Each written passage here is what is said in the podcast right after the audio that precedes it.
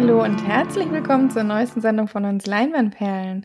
Hier sind heute mal für euch die Mart und der Flori. Servus. Heute mal ein Zweiergespann, so wie letzte Woche eigentlich. Ähm, da konnte ich ja nicht und diese Woche ist unser lieber Bruder im Urlaub, wohlverdienten Urlaub. Ähm, auch einen ziemlich coolen Urlaub, muss man auch sagen. Hm. Und ja, wir haben aber die Zeit genutzt, haben ein paar Filmchen geschaut und bevor wir anfangen mit den gestreamten Filmen, war ich nämlich im Kino und habe einen Oscar-Kandidaten geschaut, für sieben Oscars nominiert, unter anderem auch für besten ausländischen Film, denn es ist ein nordirischer Film und heißt ganz einfach Belfast, der eine Stunde 39 geht und mitspielen tun Jamie Dornan und Katrina Belfay, keine Ahnung, Kieran, Kieran Heinz und natürlich auch Judy Dench und der kleine Junge, um den es vor allem geht, ist äh, Jude Hill, der auch am Ende irgendwie noch ein bisschen besonders genannt wird. Ich weiß gar nicht mehr in welcher Form, aber ähm, zu Recht auch, finde ich, äh, gut nochmal präsentiert, weil er nämlich ja das da im Film ist und auch äh, auf jeden Fall sehr, sehr gut gecastet war. Aber worum geht's in Belfast? Also will sich die komplette Geschichte erzählen, aber wer die ähm, Geschichte von Nordirland nicht kennt, ähm, es gab ja ähnlich eigentlich wie in Deutschland, naja, wohl in Deutschland war es schon nochmal anders, aber in, in Nordirland gab es zumindest auch eine Mauer, zwischen der, ähm, oder die zwischen katholisch und äh, protestantisch getrennt haben, da ähm, die Iren ja katholisch waren und die Engländer oder die Engländer, die dann eben Nordirland eingenommen haben, protestantisch und dadurch dann die Katholiken ziemlich auch unterdrückt haben und sich das dann nicht vermischen sollte und so weiter. Und in den, ich glaube, 70er, 80er Jahren, äh, 70er Jahre muss es gewesen sein, 60er, 70er äh, und 80er, glaube ich sogar, hat sich das ganze Jahr dann sehr aufgebauscht und es kam zu vielen politischen Anschlägen und ähm, ja, terroristischen Anschlägen eben einerseits von den katholischen und andererseits von den protestantischen Leuten, die eben sich gegenseitig quasi ja bekriegt haben in, in Nordirland und vor allem natürlich auch in Belfast.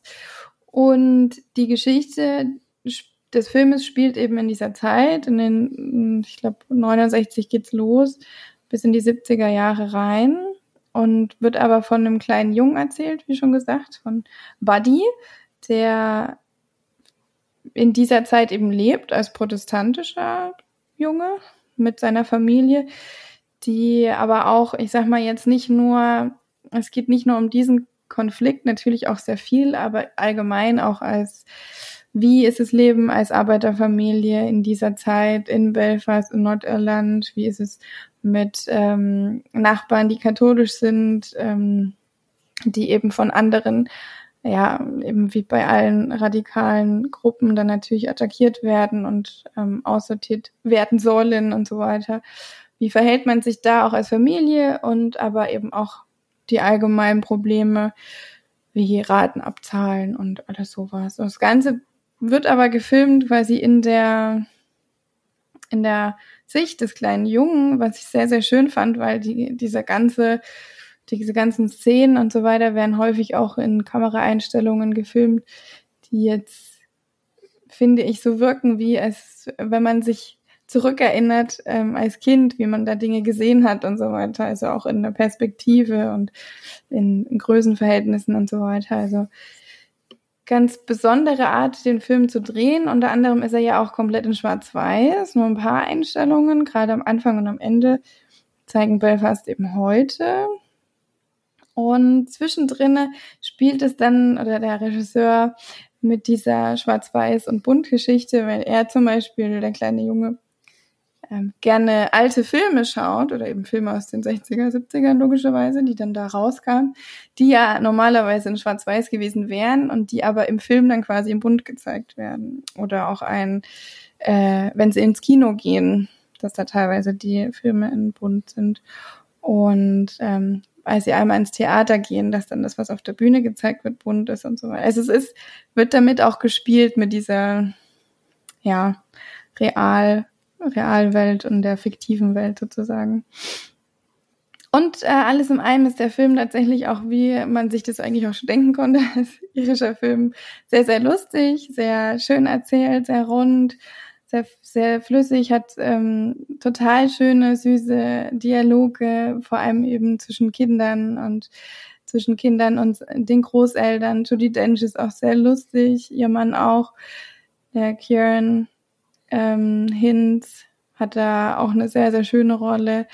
Und die begleiten natürlich auch ganz normal diesen kleinen Jungen, zwar natürlich in einer Ausnahmesituation, aber auch als jemand, der eben ganz normal dort lebt und äh, da eben durchkommen muss und dann eben immer mal, also man kann schon sagen, es ist schon quasi fast wie ähm, kriegsähnliche Situation. Also sie sind eben dann abgeschirmt, müssen sich immer ausweisen, wenn sie in die Straße wollen, werden natürlich ähm, von der vom Militär bewacht und so weiter, aber es ist trotzdem noch ein, ein ja ein Lebensausschnitt von dem von dem kleinen Jungen, der das eben auch alles noch nicht so 100% versteht und sein ganz normales Leben weiterleben möchte.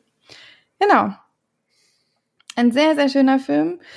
Das Ganze ähm, ist ja der erste Film von. Jetzt habe ich ihn wieder nicht parat. Äh, eine Sekunde. Jetzt bin ich hier auf Belfast gegangen. Einfach auf die Stadt, nicht auf den Film. Ähm, Regie Kenneth Branagh. Ich weiß nicht, wie das ausgesprochen wird. Das ist ja auf jeden Fall sein erster Film und er verfilmt sich ja quasi seine sein. Ach nee, das ist nicht sein erster Film. Hm, nee, nee, er hat schon viele, also vieles übertrieben, aber. Ja, ja, nee, nee, nee. Filme gemacht. Tod auf dem Nil zum Beispiel, ja, wieso habe ich jetzt auf dem Schirm, dass das sein erster ist? Naja, ich dachte, vorher hat er immer nur mitgespielt und das war seine erste Regie, aber habe ich ver verwechselt. Ist ja egal, auf jeden Fall ähm, ver verfilmt er seine Jugend oder ist es eben seine Jugend, die er verfilmt, genau. Ist in Belfast geboren und zeigt sich dann quasi und seine Familie. Ja, ein sehr, sehr schöner Film, den ich wirklich am liebsten allen Leuten aus dieser Welt ans Herz legen möchte zu gucken, weil der natürlich mein, äh, mein Herz anspricht, dadurch, dass ich selber in Irland gewohnt habe, allerdings natürlich nicht in Nordirland. Ich war allerdings viel in Belfast und fand Belfast immer sehr, sehr schön, sehr sympathisch. Ist natürlich eine sehr, sehr krasse Geschichte. Wir haben damals auch mit äh, solche Walking-Tours Touren gemacht, ähm, einmal mit einem politischen Gefangenen, der protestantisch war, einmal mit einem politischen Gefangenen, der katholisch war. Der hatten, die haben natürlich viel intensiver und ähm, extremer natürlich erzählen können.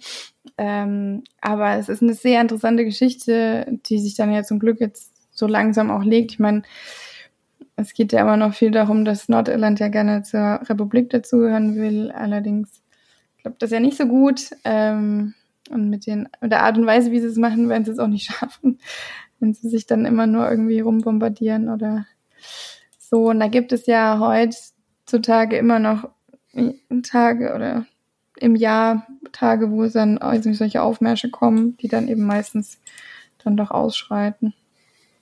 Ja, der Film ist aber, zeigt zum Glück, dass viele, viele positive, was Irland oder Nordirland mit sich bringt und ja, ein sehr, sehr schöner Film. Also ich würde dir den auch vor allem sehr empfehlen, weil zu dir und Felix, ich glaube, der gefällt euch beiden wirklich sehr gut. Allerdings könnt ihr den auf gar keinen Fall in OV gucken. das ist schon echt krass. Also ich habe das Gefühl, die geben sich schon Mühe. Aber selbst für mich, ich bin ja in Irland aufgewachsen und ich, wir waren ja relativ nah an der nordischen Grenze. Und wenn die Leute runtergekommen sind, ich habe die meistens nicht verstanden. Ich habe einfach nur da gestanden, habe angeguckt. Ich, das ist nochmal so ein extremerer Dialekt, das ist schon heftig. In dem Film war es schon auch krass, aber nicht so schlimm, dass ich nichts verstanden habe. Aber es war schon auch teilweise habe ich schon so gedacht, oh, da musst du noch mal, noch mal drüber nachdenken, was er jetzt genau gesagt hat. Ja, aber es, äh, ich habe im, im Kino geguckt, in Englisch, und da waren auch relativ viele da, das fand ich schön. War ein kleines Kino, war oder Kinosaal, waren vielleicht so 15, 20 und es war irgendwie schön. War eine schöne Atmosphäre, ja. Also Belfast, ich würde es euch wirklich empfehlen, den anzugucken. Man muss nicht unbedingt im Kino schauen, aber so einen Film zu unterstützen ist natürlich auch immer was sehr Schönes. Und ich gebe dem Film 8,5 von 10. Ich traue mich aber nicht 9 zu geben. Es gibt, aber, geht aber bis 10, gell? ist schon klar. Ja, ich weiß auch nicht. Vielleicht gebe ich auch 8,5 bis 9. 10. Hm. Man will sich immer noch Platz nach oben lassen, aber meistens kommt gar nicht mehr was. Nee. Könnte. Wahrscheinlich ist es wirklich eine 9. Für mich auf jeden Fall. Das war schon sehr schön gemacht. Hm. Hm. So, das war mein erster Film. Sehr schön. Kann ich ja weitermachen? Ich war im Kino, aber den Film bespreche ich gar nicht. Den hatte ich erst letztes Jahr in der Sommerkino besprochen. Ja, wieder in der es kam Pulp Fiction. Mm. Auf jeden Fall mal wieder sehenswert, gerade im Kino. Äh, schon ziemlich geil. War auch etwas überrascht, weil ich dachte, der kam schon. Aber war gar nicht so. Aber ich ersten Film nicht besprechen möchte, habe ich zu Hause gesehen. Äh, habt ihr auch Felix und du schon gesehen und besprochen, deswegen kann ich es kurz machen. Jetzt auch Nomadland angeschaut. Gibt's ja bei Disney Plus. Ähm, der Oscar-Gewinner vom letzten Jahr mit Frances McDormand in der Hauptrolle von Chloe Shaw. Da kann ich mir vorstellen, dass der dir sehr gut gefallen hat. Könnte sein. Ähm, äh, kann ja ganz kurz sagen, worum es geht. Sie, das hat der Titel eigentlich schon, sie lebt als Nomadin, die keinen festen Wohnsitz hat und immer sozusagen von Job zu Job reist, das aber eben nicht mal unbedingt, weil sie es muss, sondern weil sie eben für ihr Leben ähm, gemerkt hat, dass irgendwie so der beste Weg ist, damit zurechtzukommen. Sie hat ihren Mann verloren, mit dem sie sehr lange an einem festen Wohnsitz gelebt hat und eigentlich seit diesem Zeitpunkt kam es zumindest mir vor, hat dann beschlossen, dass sie dieses Leben nicht mehr möchte, sondern eben, wie gesagt, ähm, so ein bisschen sprunghaft durchs Leben gehen will. Da aber trotzdem immer wieder auf die gleichen Leute trifft, was ich ganz bemerkenswert fand, dass es eben wie so eine Clique ist, die zwar sich immer an unterschiedlichen Orten trifft, aber irgendwie dann trotzdem, ja, gibt halt wahrscheinlich so die Stellen, an denen man relativ leicht an einen Job kommen kann. Das sind ja dann immer jedes Jahr zu Weihnachten bei Amazon. Das fand ich ganz witzig, weil da natürlich viel mehr Personal gebraucht wird zu den, in den Tagen und sitzt nebenbei als Erntehelfer oder so ähm, immer da, wo sie die größten Chancen haben, was zu kriegen, aber es ist noch, also zumindest bei ihr ist so, dass sie auch teilweise im Jahr dann wirklich Probleme hat, an den Job zu kommen, was natürlich dann ganz schnell dafür äh, dazu führt, dass sie auch in Geldnöte kommt. Und sie hat ja auch nur so einen, ja, so einen umgebauten Bus, ist nicht immer ein Bus, sondern so ein, Ja, so ein Van, oder? so ein Van, genau. Ist eigentlich auch relativ klein, also wird es auch sehr erfinderisch, was es da angeht, noch äh, Platz einzusparen und da so ein bisschen, ja, sich das wohnlich zu gestalten, aber ich hätte mal gedacht, im Winter fährt es nach Kalifornien oder so, die war da wirklich entgegen, da hätte ich jetzt nicht bei minus 10 Grad oder so diesen blöden, diesen blöden da nächtigen wollen. Hm. Ähm, was eben das Besondere an dem Film ist, dass es eben diese Geschichte, das ist jetzt kein, keine stringente Story oder so, sondern es ist einfach eine Zustandsbeschreibung, sag ich mal. Ähm, gibt eigentlich keinen roten Faden oder so, aber gibt eben sehr, sehr schöne und sehr viele Begegnungen, auch immer wieder mit Leuten, die man dann schon mal gesehen hat, mit äh, guten, guten Gesprächen, sag ich mal. Ähm, was mir auch gut gefallen hat in dem Film ist eben, dass die, dass viele der Nomaden von Leuten gespielt werden, beziehungsweise die dann eben mehr normales Leben nachstellen, die auch dies, diesen Weg eben gewählt haben. Also viele Laien, Laiendarsteller dabei, die das aber überzeugend rübergebracht haben, fand ich. Also habe das denen auf jeden Fall abgenommen. Was ja auch klar ist, wenn sie auch leben. aber man muss ja trotzdem, muss ja trotzdem noch filmerisch rüberbringen können. Das ist ja auch nicht so einfach, wenn man das Leben führt. Ja, deswegen hat er halt auch sehr schöne Bilder, sehr schöne Aufnahmen und also mir hat das wirklich sehr gut gefallen und gibt dem Film ja, jetzt bin ich an der gleichen Schwelle irgendwie. ja, ich hatte mich eigentlich schon auf 8,5 festgelegt. Ähm, dann deswegen, dann Beim 8,5 ist es so bescheuert. Naja, also ein bisschen dumm, aber 8 ist mir zu wenig irgendwie. Deswegen. Hat mir schon sehr gut gefallen. Kann man ja anders ja. sagen. Ja, doch, da mir sehr gut gefallen. Ist einfach irgendwie auch mal so. Ich weiß nicht, wenn man einen Film, den einen, der einen auch auf sehr unaufdringliche Art und Weise berührt, finde ich. Also sehr, sehr ruhig. Hm. Aber angenehm ruhig. Ja. Hm. Na gut, dann fange ich mal mit meiner Besprechung an über einen Film, den ich wahrscheinlich schon sehr lange mal hätte gucken sollen, ich mich aber immer ein bisschen davor gedrückt habe, weil nämlich unsere Mutter immer gesagt hat, oh nee, das guck, brauchst du nicht gucken, das ist so schlimm. Ich habe schon sonst was gedacht. Ähm, allerdings habe ich mir jetzt mal das Leben der anderen angeschaut von 2006. Mm, ein deutscher Film, in zwei Stunden 17 tatsächlich mit ähm, Ulrich Mühle, Sebastian Koch, eigentlich relativ vielen Bekannten, Martina Gedeck. Ja. Ach, hier der, einmal kommt auch so, diese, weiß ich ja, ob du, du hast wahrscheinlich schon länger nicht mehr, nicht mehr geguckt, oder? Einmal kommt so dieser, kommt am Ende, relativ am Ende kommt dann einer, der das so erklärt, was da los ist, so ein Wissenschaftsdings oder so da jetzt irgendein so Komiker ist. Ich weiß gar nicht mehr, wie der heißt. Ach hier, ist der genau? Volker Michalowski, der macht doch immer mal bei Schriftexperte, genau, der hat immer mal bei diesen total dummen Komikern mit. Der hat sogar auch bei Inglourious Bastards mitgespielt. Mit der lustigen Nase. Der war auf jeden Fall irgendwie witzig. Das hat er einfach mal reingekommen, ist der Gute. Hat er auch seinen Auftritt gehabt. Ja, ähm, worum. Hä? Ich überlege noch gerade, wer das ist. Ist das der von Zack? Nee. Ja, ich glaube. Also, der Kleine so ein, da, der relativ kleine. Der Kleine, ja, mit der. Ich weiß nicht, wer das ist. der Name wird nicht gesagt, aber Clemens ja. Hat aber nicht so viele Komiker mitgespielt. der war, der war auf jeden Fall kurz dabei. Hat seinen, seinen schönen Ossi-Dialekt rausgelassen. Ja, wer das Leben der anderen noch nicht geschaut hat, ich kann es eigentlich, glaube ich, relativ kurz zusammenfassen. Es spielt in der DDR, natürlich im Ostberlin. Ähm, und es geht eigentlich darum, dass Gerd Wiesler ein Stasi-Mitarbeiter ist, der eine, ja, eigentlich ein Pärchen beauf äh, überwachen soll, genau abhören soll und so weiter.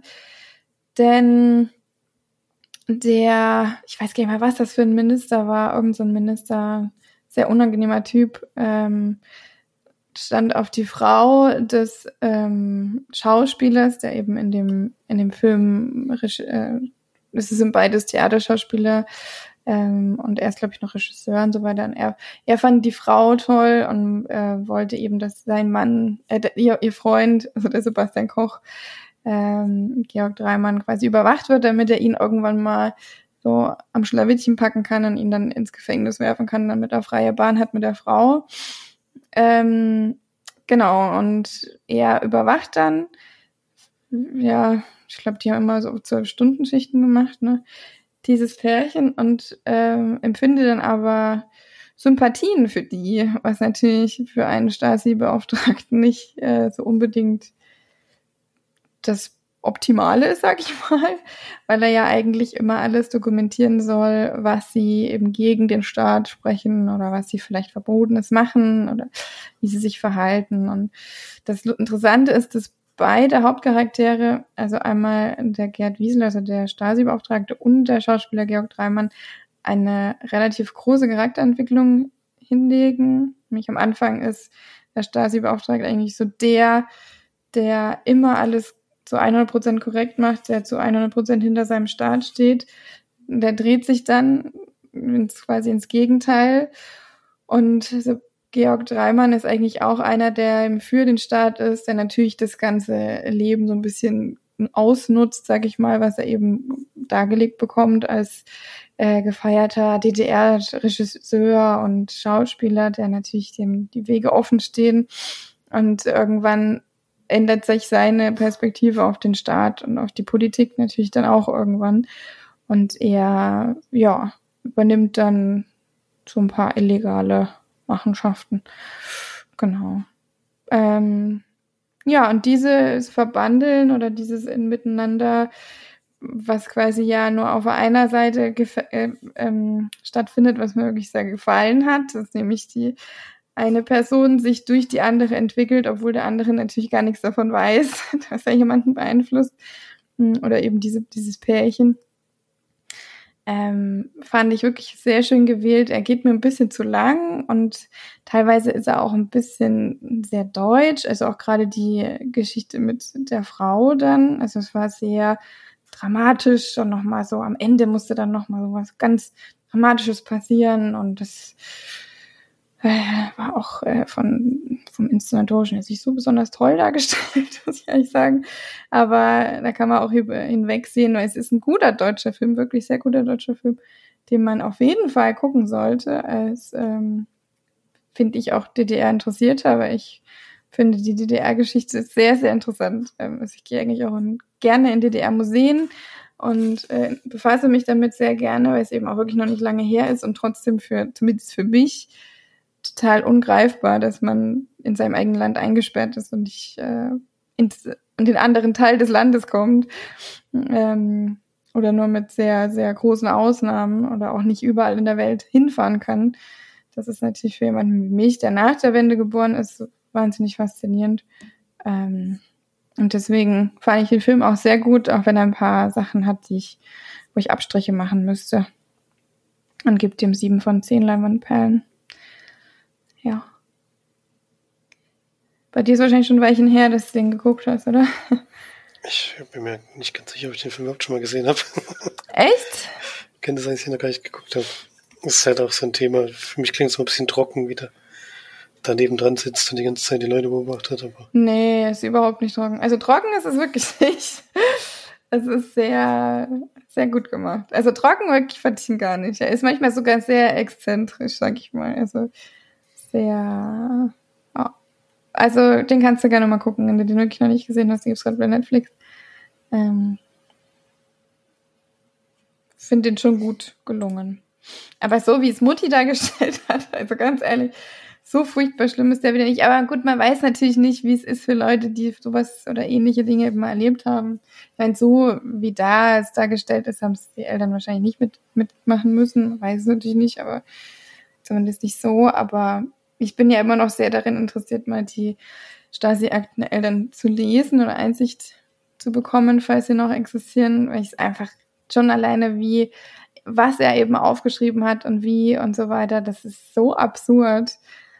Also, ähm, ich finde das einfach als historisches, äh, als historische Literatur sehr interessant. Jetzt nicht irgendwie, weil ich wissen will, wer jetzt wen bespitzelt hat oder so. Ich kann das sowieso dann nicht mehr raus äh, finden, weil ich mit den Leuten ja nichts zu tun hatte. Selbst damals in Heinspitz, da habe ich jetzt nicht, oder also in dem Ort, in dem ich quasi aufgewachsen bin oder du schon auch größer warst, ähm, kenne ich die Leute ja nicht, wenn ich das sehe. Also wenn er jetzt natürlich Frau Serfling steht, weiß ich schon. Aber ich glaube, die hat nicht bespitzelt. Aber man weiß es nicht, ne? Man weiß es nicht. Ja.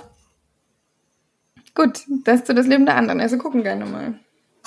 Mhm. Muss man eigentlich mal passieren dann wahrscheinlich. Ich denke auch.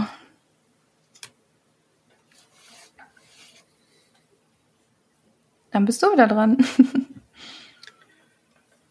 ja, ich kann meine Filme heute alle kurz besprechen, habe ich das Gefühl. Escape Room 2 habe ich noch gesehen, den gab es jetzt für 99 Cent mal zu schnappen bei Amazon Prime. Und wir haben den ersten Teil das nie gesehen, fand ihn eigentlich ganz cool. Haben uns gedacht, gucken wir uns mal den zweiten an. Der ist leider nicht so cool. ähm, liegt vor allem daran, es geht zwar eigentlich fast so weiter. Die Leute, die jetzt, jetzt vielleicht ein Spoiler vom ersten Teil, aber das kann ich in den zweiten nicht zusammenfassen.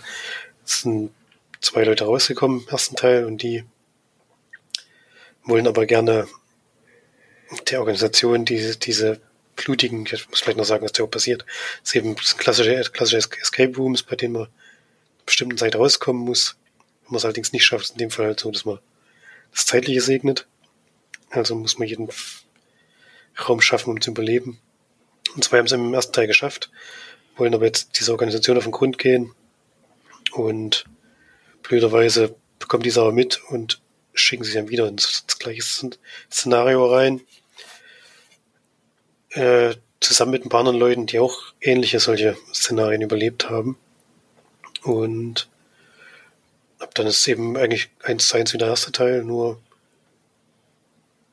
ja, ein bisschen abstruser und auch wirklich nicht glaubhaft, wie das Ganze erzählt wird, weil diese Organisation hätte die, diese ganzen Räume innerhalb von so einer kurzen Zeit herstellen müssen und das ist alles so, wie im Film erzählt wird, funktioniert, das kann man dem einfach nicht mehr, kann man einfach nicht mehr abnehmen und ähm, es war insgesamt leider auch nicht, nicht wirklich spannend erzählt diesmal, weil man eigentlich wusste, wer überlebt, das könnte ich jetzt sagen, aber ich nicht, aber es ist keine große Überraschung und auch wie das, gab es so einen Mini-Twist eingebaut, wie es die ganze Geschichte auflöst, aber der hat mir auch nicht gefallen. Und ja, wie halt meistens ein zweiter Teil sind ab Pledge am ersten und dann aber leider schlechter. Also hat mehr das gleiche Niveau, sondern stinkt da wirklich relativ sehr ab. Deswegen da nur drei von zehn Perlen und er wird eher davon abraten, sich den anzuschauen. Dann lieber nochmal den ersten, der ist wirklich deutlich besser. Hm. Das ist jetzt aber schon der, wo die. Es ist nicht der, wo die wegfliegen, ne?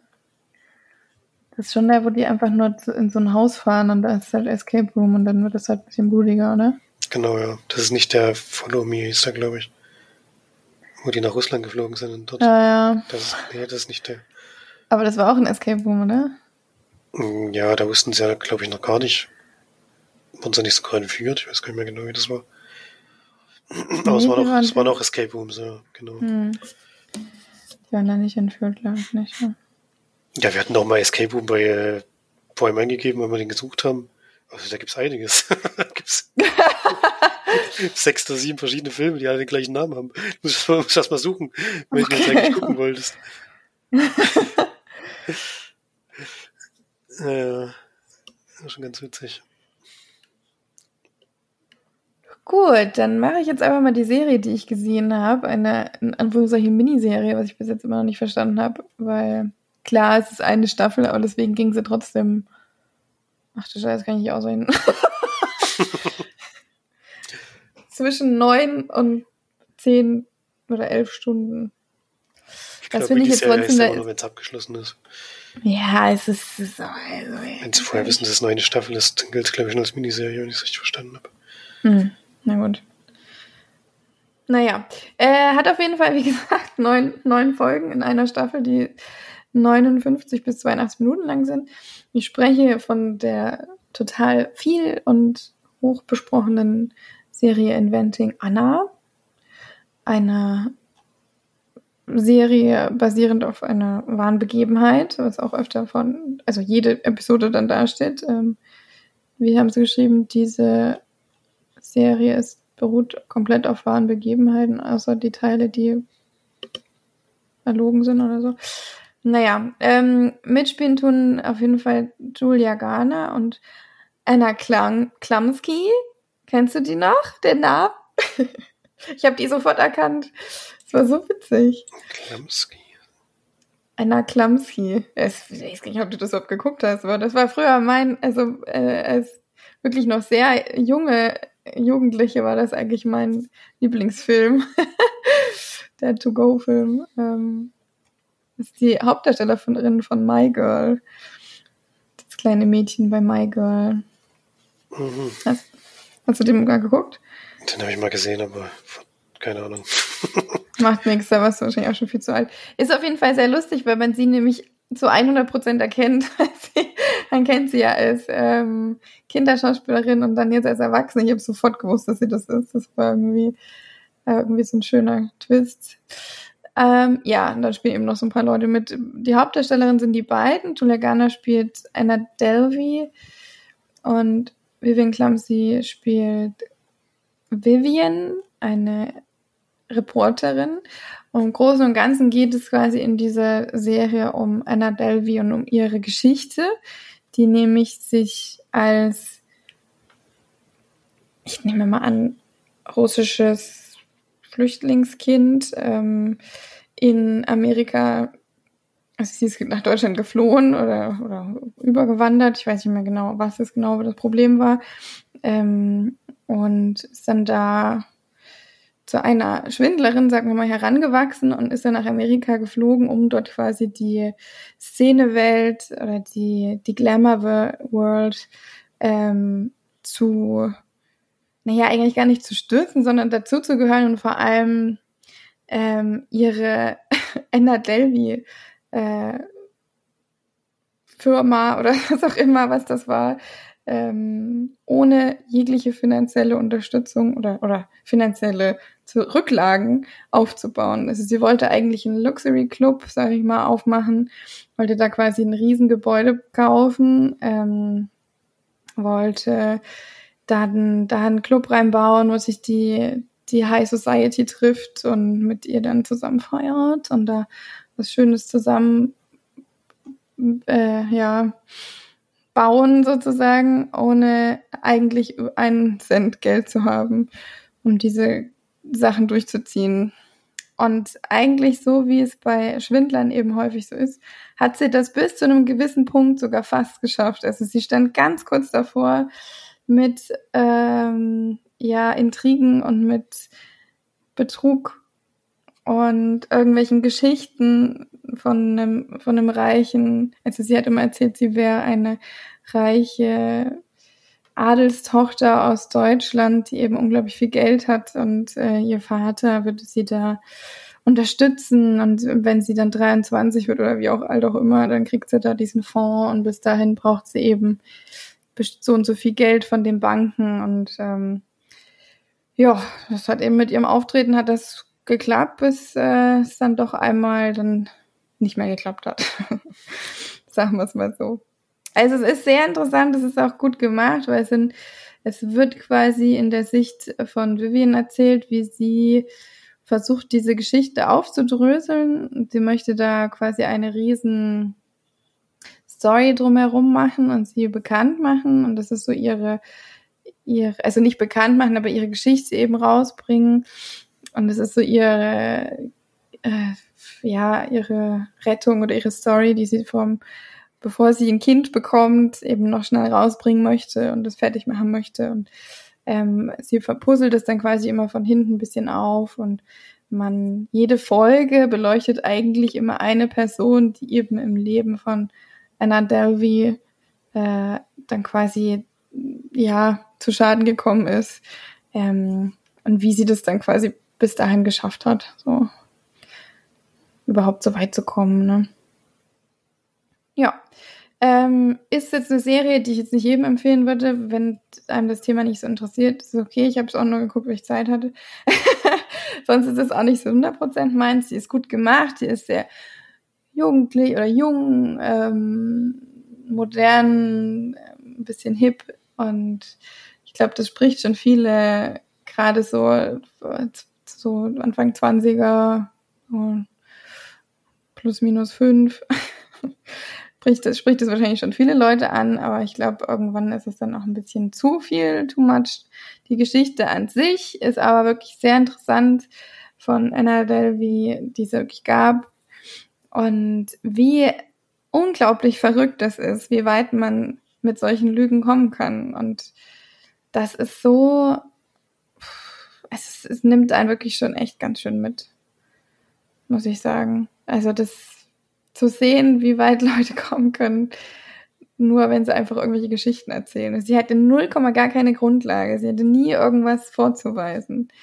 Äh, weder Vermögen noch Geld noch irgendwas. Sie hat immer auf Kosten anderer gelebt und sie hatte das eben immer begründet mit dem, ja, mein Vater schickt mir dann schon noch Geld und äh, kommt gleich noch, das äh, kommt dann noch, der, die Überweisung kommt dann noch. Es dauert immer ein bisschen länger von Deutschland bis nach Amerika. Ja, irgendwann ging das halt nicht mehr, ne? Hm. Ja, schon sehr interessante Geschichte und auch eine gut gemachte Serie, aber jetzt auf jeden Fall nichts für euch. Denke ich mal. Nee, interessiert mich nicht so sehr. Muss es ja auch nicht. oh. Und darfst du nochmal. Ja, ich habe noch einen sehr relativ kleinen, unbekannten Film gesehen. Der ist schon von 2000. Ähm, The Dish heißt der, ein australischer Film. Ähm, mit Sam Neill der Hauptrolle, den kennt man zumindest auf jeden Fall. Und es geht drum, dass während der Mondlandung ähm, gab es irgendwie auf der Erde so ein paar Radioteleskope. Ich hoffe, ich krieg's noch richtig auf die Kette. Ich habe es schon ein bisschen länger her, als ich ihn gesehen habe. Die für die Fernsehübertragung dieses Ereignisses ähm, eben wichtig waren. Eine davon stand in Australien in so einem ganz kleinen äh, Dorf oder Kleinstadt, glaube ich, auf so einer Wiese, wo sonst die Schafe irgendwie da grasen und so. Und steht eben dieses Radioteleskop, was dann natürlich äh, enorm an Bedeutung gewonnen hat während dieser Tage um die Mondlandung herum, weil die eben die besten Bilder senden konnten zu dem Zeitpunkt, zu dem Neil Armstrong dann auf dem, auf dem Mond eben ausgestiegen ist. Und das, diese, also es, es sind wahre Ereignisse, die der Film erzählt und das wird eben so ein bisschen nachge, nacherzählt. Und es ist sehr ruhig, finde ich, fand ich diesen Film. Der hat jetzt keine, keine sehr extrem kritischen Momente. Es wird natürlich ein bisschen die Geschichte aufgebauscht, aber eigentlich geht es ja um die Menschen dort, um zum sehr, ja, einsiedler, nee, nicht einsiedlerisch, aber so ein sehr genügsames Völkchen, was dort eben in dieser Kleinstadt lebt und die jetzt eben mal auf die große Landkarte kommen durch dieses Ereignis und so ein bisschen damit umgehen müssen, dass sie jetzt eben im Mittelpunkt stehen und da kommt eben der eine, der Bürgermeister und so, kommt ein bisschen besser mit zurecht, der sich ein bisschen Vordergrund spielen kann, andere Leute, denen ist es ja ein bisschen suspekt, was da alles passiert und ja, das erzählt ihm dieser Film so ein bisschen nach.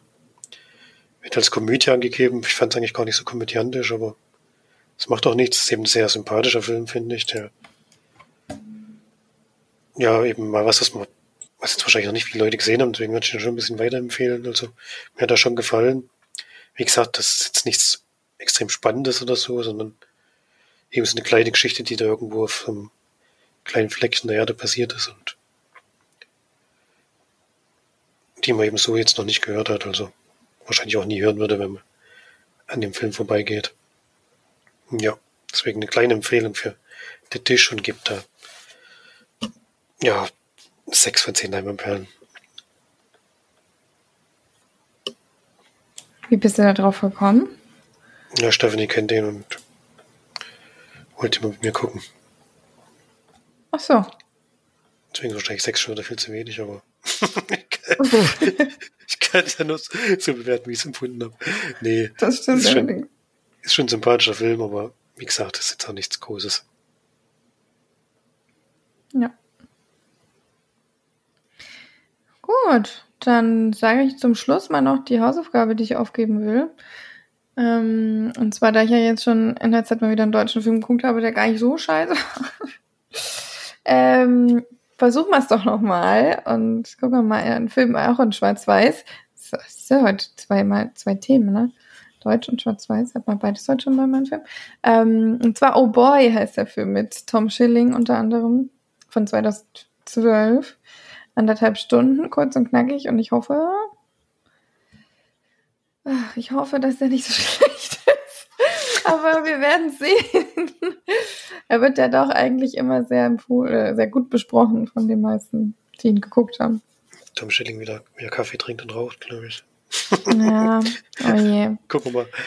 Gucken wir mal. Wenn nicht, dann ich, ist natürlich dann alles. Vielleicht raucht auch gar nicht, vielleicht habe ich das falsche Erinnerung. Doch, ich glaube, der raucht dann. Oh. Ja, ich glaube. Hauptsache nicht nur. Wäre schon schön.